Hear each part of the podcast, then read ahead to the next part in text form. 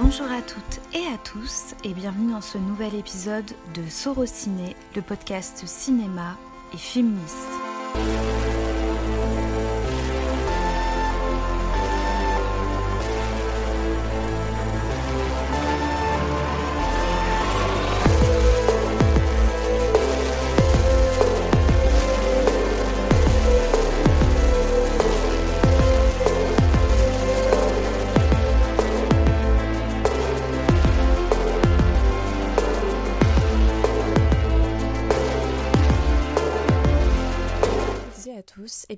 Ce nouvel épisode de Sorociné, le podcast cinéma et féministe. Je suis Amandine et aujourd'hui c'est moi qui ouvre ce nouvel épisode de notre série documentaire consacrée à la création de notre revue. À l'heure où je vous parle, je n'ai rien d'autre à vous dire qu'un grand merci. Un grand merci pour vos dons, un grand merci pour votre partage, un grand merci pour votre enthousiasme et un grand merci pour vos messages. Je pense que c'est ce qui nous nourrit depuis maintenant euh, presque dix jours. On est un peu inondé par euh, beaucoup de bienveillance et beaucoup d'optimisme par rapport à la création de cette revue et je pense qu'elle n'existerait pas, enfin c'est même sûr, elle n'existera pas sans votre aide à vous. Et pour cela un grand merci et on espère euh, qu'elle vous plaira autant qu'elle nous plaira à nous. En tout cas on va travailler d'arrache-pied à ce qu'elle soit euh, aussi belle que possible. À l'heure où je vous parle, nous sommes le 16 janvier, c'est-à-dire 10 jours après, tout pile, le lancement du financement participatif pour notre revue. On a lancé le mercredi 6 janvier à 19h et nous sommes aujourd'hui à 92% de notre objectif euh, sur euh, les 10 000 euros euh, nécessaires. Hello, c'est Pauline. Je suis dans le futur d'Amandine puisque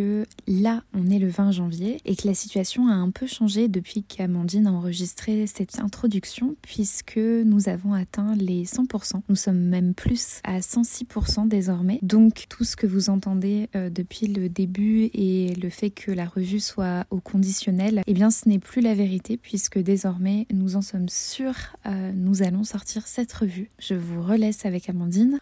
C'est immense, c'est, je dirais pas inespéré, mais c'est inattendu d'avoir eu un enthousiasme aussi euh, aussi rapide et aussi grand. Même dans nos rêves les plus fous, on n'avait pas, on n'avait pas un démarrage aussi beau.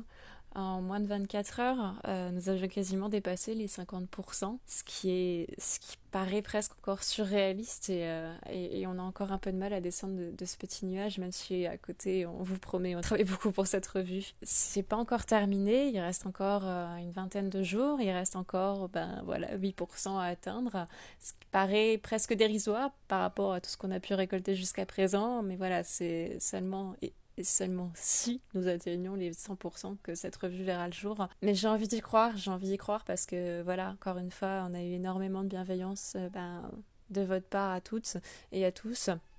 Aussi de la part de d'autres revues un petit peu plus jeunes euh, qui nous ont beaucoup soutenus. Et donc voilà, rien que pour ça, merci parce que bah, dans ces temps un petit peu, un petit peu délicats et un petit peu, euh, un peu incertains, ça fait du bien en fait de se dire qu'on peut lancer un tel projet surtout à l'heure où on n'arrête pas de nous bassiner que bah, peut-être que le cinéma est en train de mourir.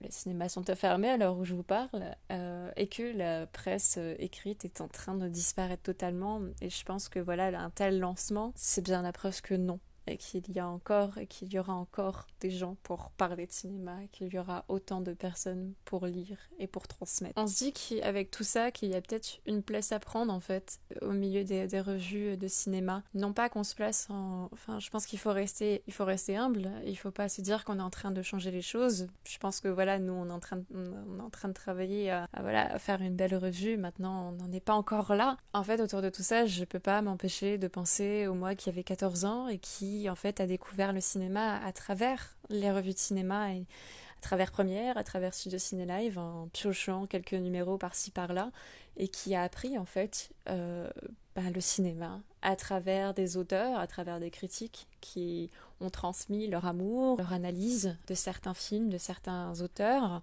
de certaines réalisatrices. Et c'est, je pense, qu'on a envie de faire aussi. Voilà, de transmettre une certaine curiosité pour tout type de cinéma et en mettant, en, ayant une autre, une autre approche peut-être plus féministe, mais en, en remettant aussi au cœur euh, de, cette revue des, réalisatrices et des figures qu'on a peut-être un petit peu négligées avec le temps, qu'on a peut-être un petit peu oubliées alors qu'elles sont pourtant fondatrices dans l'histoire du cinéma, donc c'est aussi leur rendre un petit peu justice. On a aussi reçu près d'une soixantaine de mails pour l'appel à sujet et encore une fois c'est démesurément grand. Euh, on ne s'attendait pas à avoir autant de profils différents, autant de sujets différents et tout aussi passionnants. Et on a très très hâte de pouvoir vous les révéler. On a très très hâte aussi de pouvoir euh, travailler avec ces personnes. On a déjà révélé quelques petits sujets euh, pour donner aussi un petit peu envie de découvrir cette revue. En tout cas, c'est des, des, sujets qu'on est très heureuse de, de pouvoir compter dans nos pages. Le premier, c'était celui de Chloé, qui étudiera l'impact des représentations asiatiques à travers le film L'Adieu de Lulu Wang auprès d'un panel de 40 spectateurs et spectatrices d'origines asiatiques qui sont nés ou qui ont grandi en France. Donc c'est un sujet, voilà, on parle beaucoup des représentations, je pense qu'on est en plein dedans. Le deuxième, c'est un sujet un petit peu, un petit peu différent. Euh, c'est celui de Calvin Roy, euh, qui abordera la réalisatrice Roberta Finlay, qui est une des figures iconiques du cinéma Grindhouse et euh, de, qui est pionnière en fait du cinéma porno et dont la filmographie a longtemps été attribuée à, son mari. Et pour notre troisième sujet, c'est nous allons laisser la parole à Naïs Bordage qui traitera de la chef opératrice Rachel Morrison, qui a notamment travaillé avec Ryan Coogler sur Black Panther et sur Fruitvale Station, et qui aura aussi euh, la chance de nous enfin de nous proposer un second sujet que nous ne révélerons pas parce qu'il faut quand même garder un petit peu de surprise autour de, du contenu de notre revue. On est aussi très heureuse de voir que les couvertures dessinées par Marita Amour, qui est notre illustratrice qui nous accompagne depuis le tout début mais vraiment le tout début de cette aventure de Sorociné, qui a d'ailleurs confectionné notre, notre, très joli logo. Et on est très heureuse de voir que bah, ces couvertures vous plaisent autant que ces illustrations. C'est vraiment à travers ces illustrations qu'on arrive à, projeter en fait notre imaginaire de cette revue et, à la rendre concrète. Donc voilà, on est très très reconnaissante de son travail et on est vraiment très heureuse encore une fois qu'elle vous plaise autant. Dans cet épisode, vous allez pouvoir justement entendre l'une de nos réunions avec Marita pour discuter de la conception des prochaines, alors du coup des futures euh, et aussi de son travail d'illustratrice au sein de la revue. On avait envie de proposer quelque chose parlant de ces, de ces contributions qui soit dans la continuité en fait du podcast et de la revue, à savoir mettre en valeur des figures iconiques, notamment de la pop culture, autant que des réalisatrices dont le travail nous tient vraiment à cœur. Donc c'est pour ça que vous avez autant de Wonder Woman, de Kill Bill que de L'une chante notre pas par exemple. parce que voilà le style de Marie son, style graphique se marie à merveille avec, avec ses films. On est vraiment très, très heureuse, encore une fois, je, me répète beaucoup, mais on est vraiment très heureuse de voir que bah, tout cela vous plaît. Et pour la suite de cet épisode, ce sera au tour de Pauline de faire un petit tour dans sa DVD Tech et de nous raconter un petit peu son rapport à la cinéphilie et au cinéma. Mais rassurez-vous, on néglige pas non plus le podcast parce qu'effectivement, on parle beaucoup de la revue depuis quelques temps, mais on va enregistrer un épisode un petit peu spécial pour faire le bilan de cette année un peu euh, étrange de 2020 et pour euh, faire le tour des sorties cinéma euh, de l'année dernière. En attendant notre prochain épisode qui lui sera consacré au son et à la musique dans les films, qui sera dans la continuité en fait de notre travail sur les chefs opératrices et sur les costumes. Et on se dit à très vite.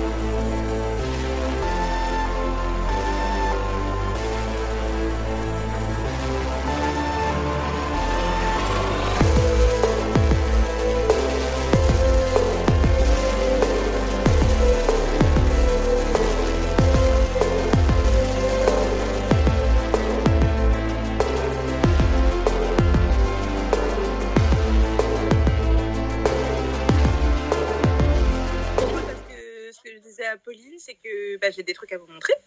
Donc, ah ouais. Euh, bon, je les ai envoyés quand même à Pauline tout à l'heure. Et j'ai pas eu. Que... T'as pas eu le temps de voir? Non, parce que du coup, j'ai été au téléphone avec Amandine pour les sujets. ouais, et pas plus. Ça va être la surprise. Donc, surprise pour tout le monde. Trop bien. je viens de vous les envoyer. Alors, alors du coup, à chaque fois, j'ai fait deux versions. Une version blanche épurée et une version colorée. Ah, attends, j'essaie d'ouvrir. Ouais, moi aussi. Ouais, je vois que ça charge. Oh là là. Le, la, la couleur beige avec la, la couve avec toutes les, tous les visages, elle, est parfaite. C'est trop bien. Enfin, je elle est mentir, c'est ma trop... Ouais, elle est trop belle. Et, en plus, le nom, j'ai utilisé la police du New Yorker, que j'aime trop. Euh, ouais, elle est trop bien, c'est vrai. Ouais. Super beau. Oh, J'adore. Elle est trop belle. J'aime trop le, euh, le fait qu'il y ait le petit numéro 1, première. Euh, c'est trop beau. Ouais. Ah, c'est trop ah, cool. Ça paraît trop réel. Ouais, c'est ma Ça y est. Oh, je suis trop contente. Cool, ouais. Non, mais c'est trop, trop beau. Franchement, j'adore. Ouais, j'adore en couleur. Je trouve ça, ça rend super bien. La première, là, avec le vert, ça rend super bien. J'adore. C'est vrai que les deux, ouais, en plus, ça serait de face, ça pourrait être super cool. Ouais. Oui, de toute façon, c'est ce qu'on avait dit. Je crois que je te l'avais dit aussi, euh, Marita. Euh, que du coup, on ferait euh, recto verso. Parce que du coup, ce sera encore mieux, quoi.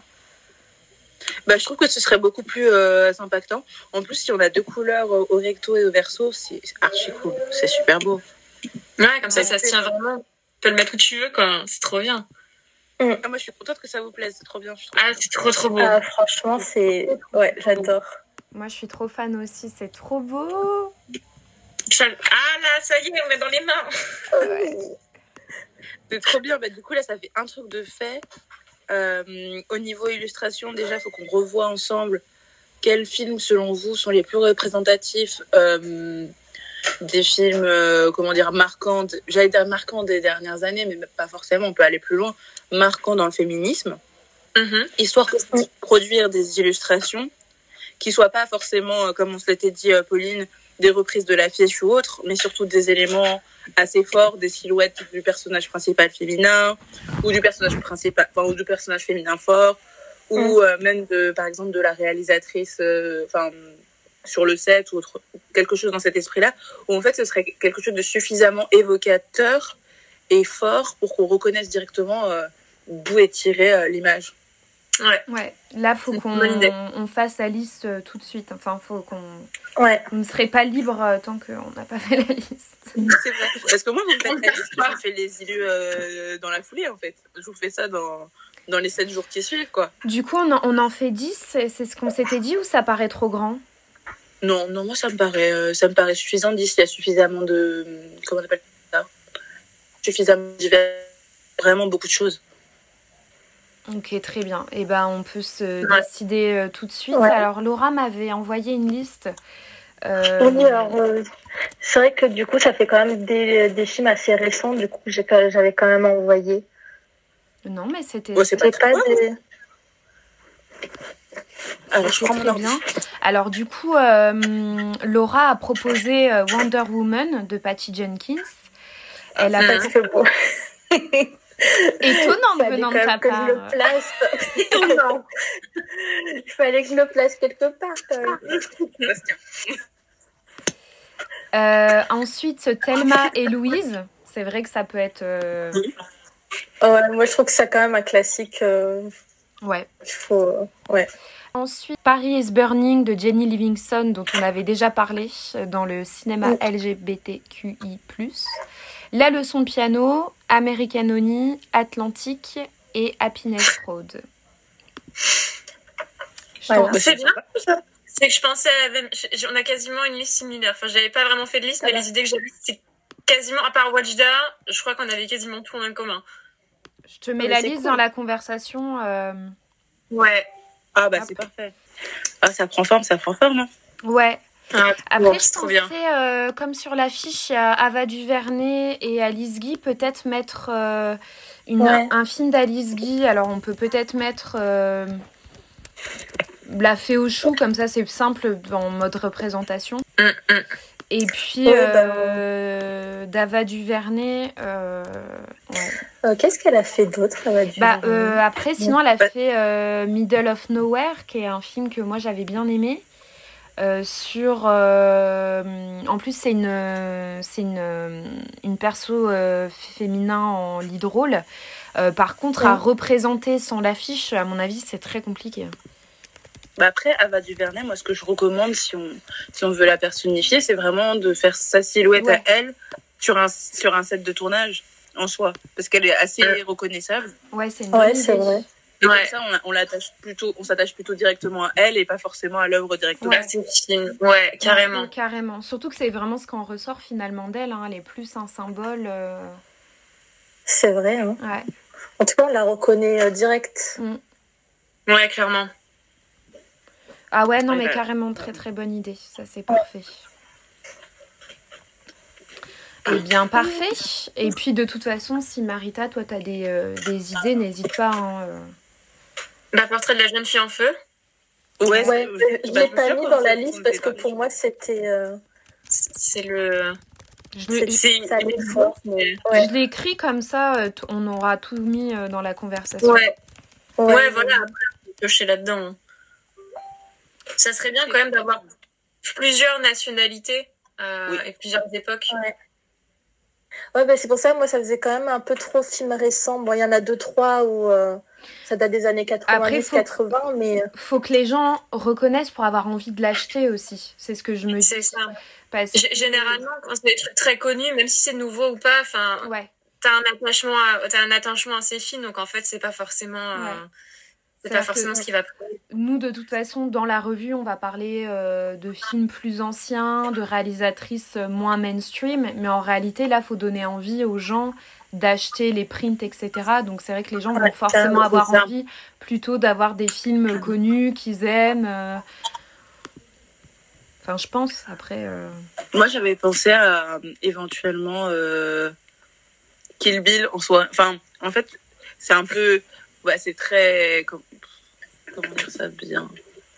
Moi, j'aime beaucoup. En tout cas, moi, j'aime beaucoup. C'est pas le genre de film qui m'intéresse le plus, mais celui-là, ça a été le premier qui m'a autant, euh, je dirais, émerveillé d'avoir un personnage de femme extrêmement mm. forte, plus forte que pas mal d'hommes et euh, d'avoir aussi euh, bah, des antagonistes qui étaient aussi des femmes très très fortes. Donc j'avoue que ça, ça peut être pas mal. Et c'est assez reconnaissable et c'est très, comment dire, mm, très mm. mainstream quand même. Ça, on avait dit aussi qu'on faisait des feuilles euh, à l'intérieur de la revue avec des. Tu te rappelles, tu m'avais proposé des. Euh, ça, c'est cool. Euh, merde, comment ça s'appelait Comment on avait dit ça? Attends, j'ai les notes. Oui, une sorte d'anatomie. Oui, anatomie. Ouais, une autopsie, voilà. Une sorte d'autopsie d'un personnage ou d'une réalisatrice, un peu du genre. Ouais. Exactement. En fait, c'était un, Enfin, comment dire, ce serait, ce serait représenté sous forme un peu comme Dr. Maboul un, un personnage qui est allongé sur, euh, sur la table d'un, d'un. Comment on appelle ça encore C'est les. Euh, bah, j'allais dire une personne qui allait faire une bah, l'autopsie. C'est, c'est quoi Une table de morgue, là? Ouais, exactement. Et en fait, euh, bah, du coup, c'est une icône euh, de, de la culture euh, qui a marqué vraiment son temps avec un, un, un rôle de un rôle complètement surprenant, qui a fait beaucoup parler, qui a été très très intéressant. Et en fait, c'est vraiment l'autopsie entre guillemets, pas simplement de de l'actrice, c'est vraiment du personnage en, en lui-même. Par exemple, un personnage comme Béatrice Kido de, de Kill Bill, ça va être beaucoup de choses par rapport à qu'est-ce qui a été le plus marquant chez elle. et puis autopsie dans le sens où par rapport à la tête, ça va être sa manière de penser qui est assez intéressante à décortiquer. À ses mains, bah, ça va être ses techniques euh, d'arts martiaux. Euh, Son cœur, euh, par rapport à l'attachement qu'elle peut par exemple avoir euh, envers sa fille, qu'elle a jamais vraiment rencontrée, etc. Enfin, ses pieds, bah, toute la distance qu'elle a entre guillemets parcourue pour retrouver sa fille. Enfin, c'est un peu tourné de cette manière-là, c'est assez marrante, mais surtout très très visuelle en fait. Ouais, c'est une, une, une trop bonne idée ça. Ouais. En plus, euh, ça fera vraiment euh, des pages un peu plus euh, courtes et libres entre des gros sujets. c'est vraiment bien ça. Ouais. C'est, je le vois. Ça, tu veux en faire combien, Marita? Pardon? Ça, tu veux en faire combien? Par numéro ou oui enfin tu dans tu, tu voyais faire combien de personnages comme ça sous forme d'autopsie? Ah, je pense qu'on peut en faire pas tellement. Enfin, c'est, c'est le cinéma est tellement vaste qu'on peut en faire euh, à l'appel. Enfin, à l'appel. Oui, oui, oui. Euh, voilà, mais on peut en faire beaucoup. Euh, après, par numéro, je pense que c'est bien d'en avoir un seul qui soit décliné sur deux pages. Ouais. Enfin, que ce soit un truc en pleine page. Je pense que c'est le mieux parce que si après, enfin, un peu comme un rendez-vous récurrent entre guillemets, qui prend, euh, plus de place sans que ce soit trop prenant et un truc qui soit entre guillemets euh, assez léger quoi. Enfin léger. Oui. Je vois. Oui, c'est une bonne idée. que ce soit à peu près lisible par les plus jeunes etc ouais. Carrément. Ça et puis, euh, j'en avais déjà parlé mais euh, tu veux aussi faire une petite page de BD et ça ce serait à nous de scénariser oui Euh, exactement. je me souviens qu'on en avait discuté, ça pouvait être intéressant de raconter euh, bah, des, des, anecdotes du cinéma autour de ça. Euh, non seulement du cinéma, de la vie ou de l'histoire du cinéma, mais peut-être même des comment dire des scènes de vie de ce qui peut se passer réellement dans l'histoire du enfin dans, dans le cinéma en règle générale vu que c'est un milieu suffisamment vaste pour qu'il y ait pas mal d'histoires euh, rocambolesques, retentissantes ou même très très intéressantes sociétalement parlant en fait. Donc, euh, faut juste essayer de voir dans quelle mesure le faire. Et moi, j'aurais juste à le retranscrire. Mm. Ouais, super idée. Ouais, ça faudra qu'on se, qu'on se mette dessus. Euh... Ouais, qu'on se, qu'on se décide.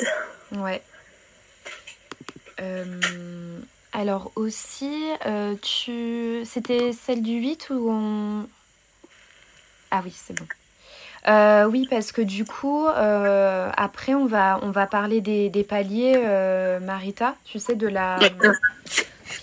les contreparties, tout ça. Et c'est vrai que c'est, on avait envie d'en discuter avec toi parce que bah forcément, tu vas travailler pas mal sur les contreparties et voir si toi, ça te semble correct, etc. Voilà.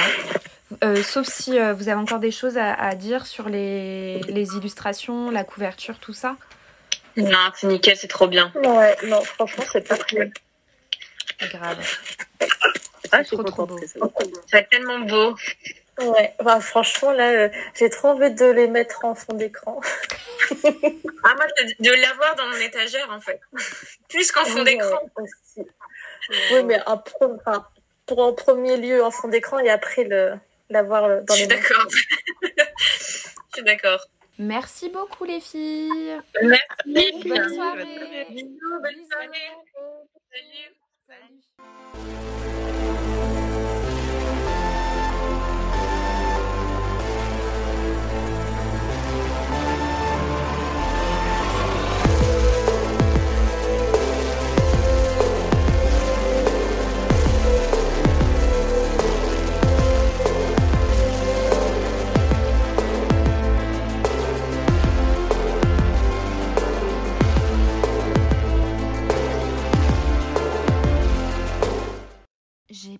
Une énorme DVD tech, ou plutôt une Blu-ray tech, puisque euh, depuis quelques temps maintenant, les Blu-ray ont largement remplacé et pris le dessus sur les DVD. Par contre, euh, j'aime bien en fait euh, avoir les œuvres que j'aime le plus, et dans cette DVD tech, j'ai pas mal de coffrets de séries, des séries que j'affectionne particulièrement. Je vois notamment euh, l'intégrale de Buffy contre les vampires, celle de The Leftovers ou, encore euh, celle de The West Wing et de Battlestar Galactica qui sont des séries soit que j'ai découvertes très récemment et que j'aime énormément, comme The West Wing et Battlestar Galactica, soit des séries qui me suivent depuis bien longtemps, euh, à savoir Buffy notamment, et que j'aime avoir avec moi. Mais là, on est là pour parler euh, de, cinéma et dans cette DVD euh, tech, la première chose qui peut étonner au-delà du fait que j'ai pas énormément de choses, et c'est vrai que la plupart des personnes qui me connaissent et, et, connaissent ma passion pour le cinéma et mon métier au sein du cinéma sont toujours un peu étonné quand il voit euh, finalement euh, cette petite euh, bibliothèque qui commence un petit peu à craquer quand même. On sent que il est temps soit d'en acheter une plus grande, soit d'arrêter d'acheter des Blu-ray, des DVD. Ma plus grande résolution euh, et elle se fera pas que sur cette année, elle sera sur plusieurs années, c'est d'intégrer encore plus euh, de films réalisés par des femmes. Tout simplement parce que euh, c'est pas forcément voulu, de toute façon je pense pas que ce soit toujours conscient, mais disons que comme je n'achète pas beaucoup de DVD et de Blu-ray, automatiquement je... il y a très peu de réalisatrices dans ma collection. Et surtout, et je trouve que c'est un réel problème, on a très peu de jolies éditions sur les films réalisés par des femmes ou voire pire, on a très peu de films réalisés par des femmes qui sont des films moins récents qui sont édités. Et pour parler d'un exemple concret, par exemple, je n'ai toujours pas euh, dans ma collection euh, Les filles du docteur March euh, de Greta Garwick sorti en janvier 2020 au cinéma et puis plus tardivement en Blu-ray en DVD, tout simplement parce que je trouve que l'édition Blu-ray n'est pas jolie. C'est l'affiche du film, donc bon, c'est pas moche, Mais euh, voilà, là où on a des très belles éditions pour d'autres films, je trouve que ça manque un peu de jolies éditions concernant les films réalisés par des femmes. Et c'est vrai que, comme je l'ai dit, j'achète pas beaucoup de Blu-ray DVD, bah, quand j'en achète, j'aime bien que ce soit quelque chose de, joli et quelque chose qui soit vraiment un objet de collection. Je sais que les éditions, notamment Criterion, euh, font de très belles éditions. J'en ai euh, notamment euh, là sous les yeux, j'ai Roma d'Alfonso Cuaron, qui est une édition sublime avec un joli livret, avec les photos, des photos prises sur le tournage ou même des photos du film qui sont magnifiques. Et je trouve que ça ça invite en fait à, faire du film un objet de collection. Et c'est ça que j'aime aussi euh, dans, ces, dans ces éditions-là. Et, je trouve que Criterion a, de superbes éditions. Donc j'en ai quelques-unes. Euh, donc euh, je parlais de Roma, mais j'ai aussi The Irishman de, Scorsese dans les derniers que j'ai achetés. Et je sais qu'ils ont fait, j'attends notamment une commande avec des films d'Agnès Varda, des films de réalisatrices euh, moins connues qui ont de, très belles éditions. Pour parler plus précisément des films, tout de suite ce que je vois c'est un film que j'aime euh, énormément. Euh, pareil que j'ai vu deux fois. Je, ne suis pas du genre à revoir beaucoup les films. Il y a des films que j'aime énormément que je n'ai vu qu'une fois. Et peut-être que je les reverrai pas. Je ne sais pas. En tout cas sous mes yeux, j'ai Americanoni d'Andrea Arnold, qui est un film qui a été passé par Cannes qui avait eu le prix du jury à Cannes, qui parle d'une jeune femme euh, Sacha, incarnée par Sacha Lane qui s'appelle euh, Star euh, et qui décide un peu de quitter sa vie qui, qui est une vie assez compliquée pour rejoindre une bande de jeunes qui vendent des choses en porte-à-porte, quelque chose qui se fait pas mal euh, aux États-Unis. C'est vrai qu'en France, on, le voit aussi, hein, mais euh, énormément aux États-Unis. Et euh, du coup, c'est un film qui se transforme peu à peu en road trip où on est dans cette énergie, cette jeunesse et que j'avais euh, j'avais adoré quand je l'avais découvert euh, au cinéma, que du coup j'ai acheté et que j'ai revu et j'ai contente de le redécouvrir et de constater que j'avais toujours euh, beaucoup d'affection pour ce film. Juste à côté, j'ai deux films de Catherine Bigelow. Je sais qu'on peut doit dire Catherine Bigelow, il me semble. Désolée, je dis Catherine Bigelow. J'ai Des mineurs et Zéro Dark Sortie, qui sont pas les films que je préfère de Catherine Bigelow. Euh, Des mineurs, c'est le film pour lequel elle a eu l'Oscar, euh, donc euh, c'est toujours la seule et unique femme à avoir eu l'Oscar. Peut-être que cette année, une femme sera couronnée, je ne sais pas. En tout cas, l'année dernière, on y a un peu cru avec Greta Gerwig et finalement, elle n'était même pas nommée en tant que meilleure réalisatrice, même si le film était nommé en meilleur film. En tout cas, pour revenir à Catherine Bigelow, j'ai profité du premier confinement pour voir toute sa filmographie, que finalement je connaissais très très peu. Et euh, j'ai été euh, chamboulée par ces films que je trouve d'une densité remarquable. Et euh, je pense notamment à Point Break, qui est devenu euh, instantanément un film que, qui fait partie de, de mes films euh, préférés, même si j'ai pas 10 films, j'ai pas un top 3, j'ai pas un top 10, j'ai pas un top 20. Il y a vraiment des œuvres que j'aime et Point Break en fait partie. J'ai été soufflée par Near Dark et, encore plus par Strange Days.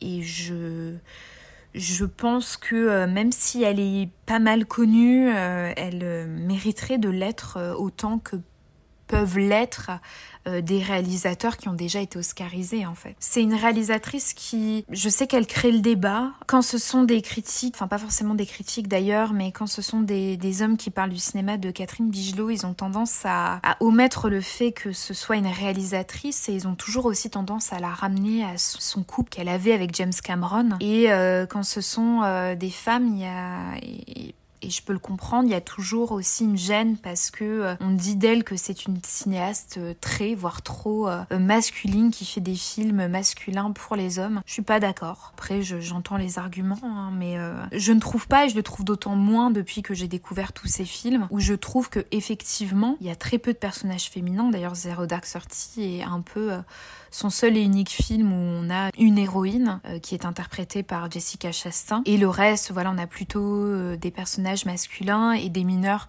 Lorsqu'il a remporté euh, l'Oscar, j'ai vu pas mal de gens dire que bah voilà, c'était c'était aberrant qu'on récompense euh, une réalisatrice, qu'enfin on récompense une réalisatrice, mais pour un film où il y a que des hommes. Alors dans les faits, oui, quand on fouille un petit peu, des mineurs parlent effectivement des soldats, mais je trouve que si jamais, et, là c'est parce que je crois fortement au regard euh, derrière la caméra, euh, eh bien je trouve que Catherine Bigedo filme ses soldats et filme cette masculinité d'une manière euh, qui lui est propre et une manière qu'elle a su aussi euh, tisser au sein de ses films.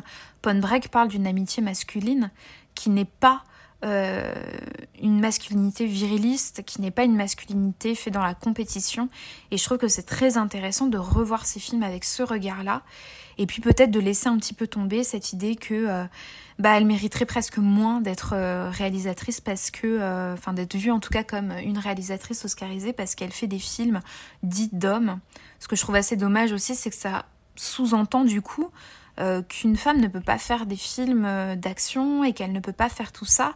Et je trouve ça un peu dommage. Alors c'est un débat qui mérite évidemment d'exister. Mais en tout cas, je ne suis pas forcément d'accord avec les, arguments euh, visant à dire que euh, c'est une réalisatrice pour les hommes. Je suis pas d'accord. Et on parlait de James Cameron et pas très loin, euh, on a le film qui a tout construit en moi et qui, qui me fera toujours cet effet, je pense et j'espère, c'est Titanic. Alors c'est un peu bateau, je pense, sans, mauvais jeu de mots, de dire que c'est mon film préféré, parce que je pense que c'est le film préféré de beaucoup de gens. Euh, c'est un film quand même très grand public, euh, qui a été euh, un des plus grands succès de l'histoire du cinéma. J'ai pas du tout honte de dire que Titanic m'a forgé, que Titanic est probablement à l'origine de ma cinéphilie et, si je vais dans ce chemin-là de réinterprétation de ma propre histoire, Peut-être que Titanic aussi est à l'origine euh, du métier que j'exerce aujourd'hui à savoir celui de critique de cinéma. C'est un film que euh, j'ai vu énormément plus jeune. Je pense que de mes 8 à mes 10 ans, j'ai dû le voir euh, vraiment une cinquantaine de fois. J'ai pas compté, mais je le regardais en boucle. Et puis pendant des années, je ne l'ai pas vu. Je saurais pas trop expliquer pourquoi. Euh, déjà parce que j'ai découvert plein d'autres films, forcément, parce que Titanic avait encore cette espèce d'aura de... Ou en tout cas, j'étais pas entourée de personnes qui étaient assez intéressées par le cinéma pour aller au-delà de juste c'est une histoire d'amour qui fait pleurer, ce qui est pas mal hein, euh, comme, euh, comme argument. Mais en tout cas, à l'époque, je me disais que, bah voilà, maintenant, peut-être que j'étais trop grande pour voir ce genre de film et, et peut-être que voilà l'histoire d'amour m'intéressait moins, etc. Et puis, début d'année 2020, la Cinémathèque a repassé le film et je me suis dit que c'était l'occasion de le revoir sur grand écran et de le découvrir sur grand écran puisque quand j'étais petite, je le regardais chez moi. Le film euh, est sorti une année où j'étais encore beaucoup trop petite pour aller au cinéma. Après, pendant des années, je voulais le revoir, mais je voulais absolument le redécouvrir en salle. Et du coup, en 2020, je l'ai vu euh, trois fois en salle, pour vous donner une idée. J'ai été, euh, j'ai redécouvert le film pour le coup, c'est-à-dire qu'il y avait des choses que je connaissais par cœur. Euh, des scènes que je connaissais encore par cœur. Alors pour le coup en VF et là je le découvrais en VO, mais euh, bon il y, avait plein de scènes que j'avais déjà vues en VO parce que forcément quand on fait des études de cinéma, qu'on regarde plein de choses sur le cinéma, on a déjà vu toutes ces scènes. Ça a été euh, une redécouverte, comme si je le découvrais pour la première fois. Je me souvenais des sensations que j'avais eues plus jeune en découvrant le paquebot, toute cette histoire. mais là, j'avais toutes les clés pour comprendre ce film et comprendre à quel point ce film est un chef-d'œuvre, euh, à quel point ce film a révolutionné le cinéma pour toujours, tant dans sa production que dans sa réalisation. Et euh, voilà, je pourrais en parler pendant des heures et je pense que là, c'est pas, pas le lieu pour, mais euh, c'est un film qui m'accompagnera toute ma vie et j'en suis ravie. J'en suis d'autant plus ravie depuis que je l'ai redécouvert avec mes yeux d'adulte et que je me rends compte que, que c'est un film qui parle aussi énormément d'émancipation à travers le personnage de Rose. Donc du coup, forcément, ça me touche encore plus. Pas très très loin, j'ai un, un film que j'adore revoir, les soirées d'hiver. Euh, je, me le fais un petit peu chaque année, c'est Inside Lewin Davis euh, des frères Cohen. J'adore ce film. Je trouve que c'est un film, euh, encore une fois, c'est un film qui avait reçu un prix à Cannes, le Grand Prix d'ailleurs. On, retrouve Oscar Isaac, Carey Mulligan, euh, il y a Justin Timberlake, il y a Adam Driver, à une époque où il n'était pas encore euh, cet acteur tant, tant prisé. Mais je trouve que c'est un, un petit film, alors pas dans le sens négatif du terme petit, mais vraiment dans cette petite bulle qui peut être et j'aime énormément le revoir, alors que c'est pas le film le plus joyeux de la Terre. Euh, mais je fonctionne beaucoup au sentiment envers les films. Euh, même s'il y a toujours ce côté euh, analyse et critique qui, qui, reste en moi, j'ai toujours ce côté très sentimental envers les films. On a une petite partie Coppola, père, donc Francis Ford Coppola, avec euh, un coffret euh, du parrain. Le parrain, ça a été très longtemps un des films que j'affectionnais énormément. le 1 et le 2 sont des films que j'ai revus récemment et je les revois pas du tout à la baisse, hein, ça reste de très grands films. Mais je ne sais pas pourquoi, quand j'étais jeune, jeune cinéphile, c'était des films qui me fascinaient. Vraiment, tout me fascinait. Les personnages, alors que c'était extrêmement violent. et ce que ça racontait, il nous montrait Coppola a filmé des anti-héros, quoi. Et, je trouvais ça. Euh, ça me provoquait vraiment quelque chose, quoi. Et ce qui est marrant, c'est qu'après, plus loin, on a donc du coup Quaron. Je parlais tout à l'heure de Roma, mais j'ai aussi Les Fils de l'Homme, par exemple, qui est un film. Euh, euh, c'était ces espèces de films qu'on voit une fois et qui nous marquent pour des années. Et puis pas très loin, on, on est dans, dans la comédie romantique anglaise avec Love Actually et About Time. Euh, qui sont deux films qui, euh, je, reconnais leurs limites, euh, mais qui sont des films, pareil, j'affectionne beaucoup. je crois que Love Actually, ce qui, fait que j'aime énormément ce film, c'est que dedans on a Rowan Atkinson, qui est du coup cet acteur qui incarne Mr. Bean. Et ce qui est assez drôle, c'est que Mr Bean a toujours été une série qui m'a énormément accompagnée quand j'étais jeune et qui lorsque je l'ai redécouverte adulte a, pris une ampleur euh, vraiment euh, l'ampleur s'est multipliée quand j'ai redécouvert parce que j'ai trouvé ça mais vraiment incroyable. Je, n'ai pas d'autres mots. Je trouve que tout ce qui fait euh, la force de Mr Bean c'est justement ce personnage euh, très triste, très muet, qui reprend les codes du cinéma muet pour en faire une série euh, où euh, beaucoup de gens vont dire, si jamais on leur parle de Mr Bean, ils vont voir un peu le côté, oui, il est un peu bête, voilà, il fait tout le temps des bêtises, tout ça. Moi, je vois, je vois quand même un personnage très mélancolique et très triste et qui vit seul, avec une solitude. Enfin, je veux dire, quand j'ai redécouvert Mr Bean, j'ai redécouvert un personnage seul, un personnage triste. Et cette espèce de de faculté à nous faire passer toutes ces émotions à travers le corps et la, facilité qu'il a à travers les expressions, c'est quand même un travail dingue et, un travail qui remonte à ce travail qu'a pu faire avant lui Buster Keaton ou Charlie Chaplin. On a vraiment des, personnages qui euh, ne parlent pas ou très peu dans le cas de Mr Bean et où tout passe euh, par euh, le corps et tout passe par, euh, par ce jeu avec le corps qui est, qui est un corps pantin presque. Et, et, voilà, j'ai un petit peu bifurqué. Hein. De Love Actually, je suis passée à une réhabilitation de Mr Bean qui, je pense, est un peu trop moquée et, et un peu moins regardée avec ses véritables intentions. C'est marrant, après j'ai un enchaînement de films d'animation. L'animation, c'est prend une grande partie, une grande place euh, au sein de ma passion pour le cinéma.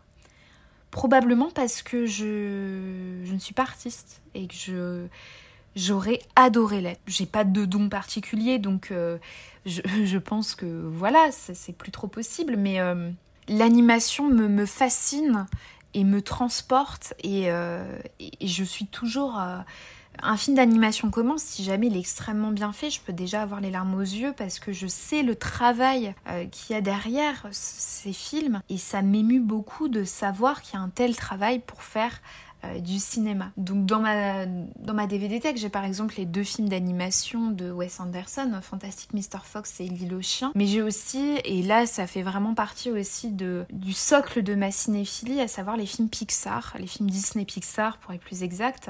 Mais c'est vraiment les Pixar qui me transportent le plus même s'il y a des Disney que je trouve euh, remarquables euh, en termes de, création, etc. Je pense notamment à Alice au Pays des Merveilles, qui est un film euh, qui, foisonne d'idées, de couleurs et qui, a vraiment fabriqué un, univers et, une, un fantasme chez, chez, les spectateurs et les spectatrices. Là, juste devant moi, il y a deux films que j'affectionne particulièrement. Le premier c'est Là-haut et le deuxième c'est Vice Versa. Ce sont des films. Là-haut notamment est arrivé à un moment de ma vie où euh, j'étais vraiment entre... Euh, enfin, je, commençais à être une jeune adulte et euh, je crois qu'il a fait l'effet d'un électrochoc chez moi où vraiment j'ai commencé à ressentir euh, des émotions extrêmement nuancées sur la mélancolie, euh, euh, le, manque, etc. Et du coup, ça a vraiment été très fort. Et vice-versa, c'est l'ingéniosité du, scénario, à quel point ça parle de l'adolescence et du fait de grandir à un moment où moi-même j'étais déjà jeune adulte. Et c'est ça qui me plaît le plus, et c'est ce qui me plaît aussi énormément dans leur dernier film, Soul, où vraiment il y a aussi cette envie de parler euh, d'émotions euh, au sens le plus fouillé, quoi. Et je, trouve ça formidable. Ce qui est super drôle, c'est qu'après, on a tout de suite, on passe à des choses euh, qui n'ont rien à voir, à savoir Grave de Julia Ducournau et The Witch de Robert Eggers, qui sont pour moi une et un cinéaste à suivre.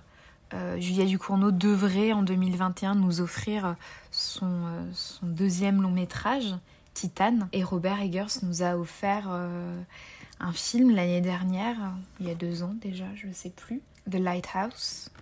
Euh, voilà, qui sont des films euh, avec un vrai regard, voilà, un, un regard qu'on sent naître en fait à travers la caméra et j'adore ça. Ça doit être aussi mon côté sélectionneuse où je découvre énormément de films, de premiers films notamment. Et lorsque le film est comme une naissance d'un regard derrière la caméra, ça me transporte, je trouve ça magique.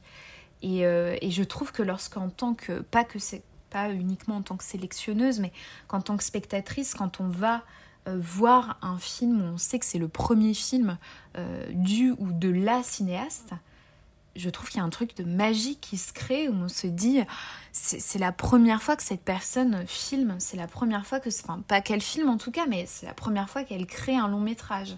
Je trouve ça, euh, je trouve ça toujours magique. Je saurais pas trop l'expliquer.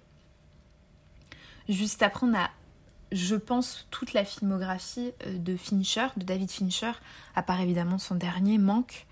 Euh, Fincher, c'est un réalisateur qui qui me plaît beaucoup parce que euh, bah, tout comme Bigelow ou James Cameron ou euh, tout à l'heure euh, je parlais un petit peu du genre et, je parlais notamment de, masculinité. Je trouve que Fincher il a énormément aussi filmé et contribué à décortiquer ce qu'on appelle la masculinité toxique. Il en parle énormément dans ses films. Euh, pas que dans Fight Club, même si Fight Club c'est très évident. On a aussi euh, dans Zodiac, dans The Social Network, dans Millennium ou encore dans Gone Girl, vraiment cette idée que la société euh, et l'éducation fabriquent quelque chose qui n'est ni bon pour, pour les hommes, ni bon pour les femmes, euh, et pour euh, tous les genres euh, qui ne rentrent pas ni dans le genre homme ni dans le genre femme évidemment. Et, et c'est ça qui m'intéresse énormément dans son cinéma, au-delà du fait que, encore une fois, on a un metteur en scène qui, qui est très soigné et qui va nous créer vraiment une atmosphère, des personnages, des, dialogues, quelque chose de, encore une fois, d'impeccable. mais c'est ça qui me plaît beaucoup chez lui. Ensuite, on a Lady Bird, enfin ensuite un peu plus loin, hein, je vais pas vous faire toute ma, ma DVD tech. Lady Bird de Greta Gerwig, qui est son premier long métrage en solo, puisqu'on avait fait un, en co-réalisation juste avant.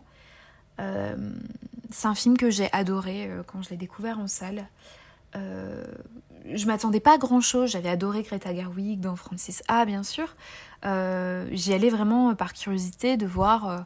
voilà, quand on a un acteur ou une actrice qui, se lance dans la réalisation, on aime bien aussi aller voir ce que cette personne va faire. Très souvent, d'ailleurs, c'est assez drôle de constater à quel point euh, ces personnes vont s'inspirer des personnes avec lesquelles elles ont tourné. Et euh, je trouve que Greta Gerwig arrive vraiment à avoir ce regard et ces intentions qui se sont retrouvées dans Lady Bird et dans Little Woman, avec évidemment des nuances différentes, euh, mais qui sont admirables. Et je trouve qu'elle arrive aussi à créer à la fois des personnages féminins et des portraits de personnages féminins euh, dont on manque et qui sont vraiment nécessaires, mais aussi de créer la pluralité en fait dans ces personnages féminins et de créer de la nuance au sein de ces personnages. Et elle le fait d'ailleurs aussi au sein même du genre de ces films. C'est-à-dire que oui, Little Women, c'est un film d'époque, etc. Mais c'est aussi un film qui est très moderne. Et on retrouve dans Lady Bird ce, euh, ce teen movie, mais qui se veut euh, aussi être un film euh, un peu plus adulte, etc. J'adore les teen movies, donc je suis pas du tout en train de dire que les teen movies, c'est pas mature, etc. ne pense pas du tout que ce soit exact de dire ça, mais en tout cas, elle apporte quelque chose, le recul peut-être euh, que certains teen movies euh, n'ont pas. J'ai aussi un film euh, qui, est un film de, Barry Jenkins qui s'appelle Si Bill Street pouvait parler. C'est son dernier film. J'avais adoré Moonlight, alors forcément je me suis empressée d'aller voir si Bill Street pouvait parler. C'est un cinéaste qui, pareil, il est, il est né euh, euh, récemment, en tout cas sous, nos yeux. Et il a euh, tout de suite créé quelque chose, en fait. Et je trouve que ce film dit énormément sur l'identité et sur... je trouve que ce film dit énormément sur l'identité. on a aussi Regina King qui a gagné un Oscar pour ce film et évidemment, je ne l'ai pas là dans ma DVD Tech parce qu'il est sorti il y a seulement quelques jours. Euh, mais euh, elle est passée euh, derrière la caméra pour un premier long métrage. Elle avait déjà réalisé des épisodes de séries télé et elle a réalisé One Night in Miami sur un d'ailleurs un scénario et sur une idée de, Kim Powers qui est le co-réalisateur et co-scénariste du film Saul de, de Pixar. Et et pour moi, ce sont des, des regards qui nous manquent et qui nous faut en fait. C'est des regards qui vont euh, euh, réinventer le cinéma et qui vont nous permettre aussi de sortir des choses qu'on a déjà vues quoi. Et je, trouve ça très important. Et juste euh, à côté, j'ai Portrait de la jeune fille en feu de, Céline Sciamma dont j'ai déjà énormément parlé. Mais pour moi, c'est la même chose. C'est qu'à un moment donné, on a besoin de ces personnes-là. Et c'est ce qu'on essaie aussi de transmettre dans Sorociné c'est la pluralité et la multitude des regards qui n'en déplaisent à ceux qui pensent que c'est de la censure et que ou je ne sais quoi, je ne vais pas rentrer dans ce débat-là. En tout cas, ces regards-là réinventent le cinéma et ces regards-là sont d'une importance capitale. Euh, ils refont vivre le cinéma et dans toute l'histoire du cinéma, il y a eu besoin de ces nouveaux regards.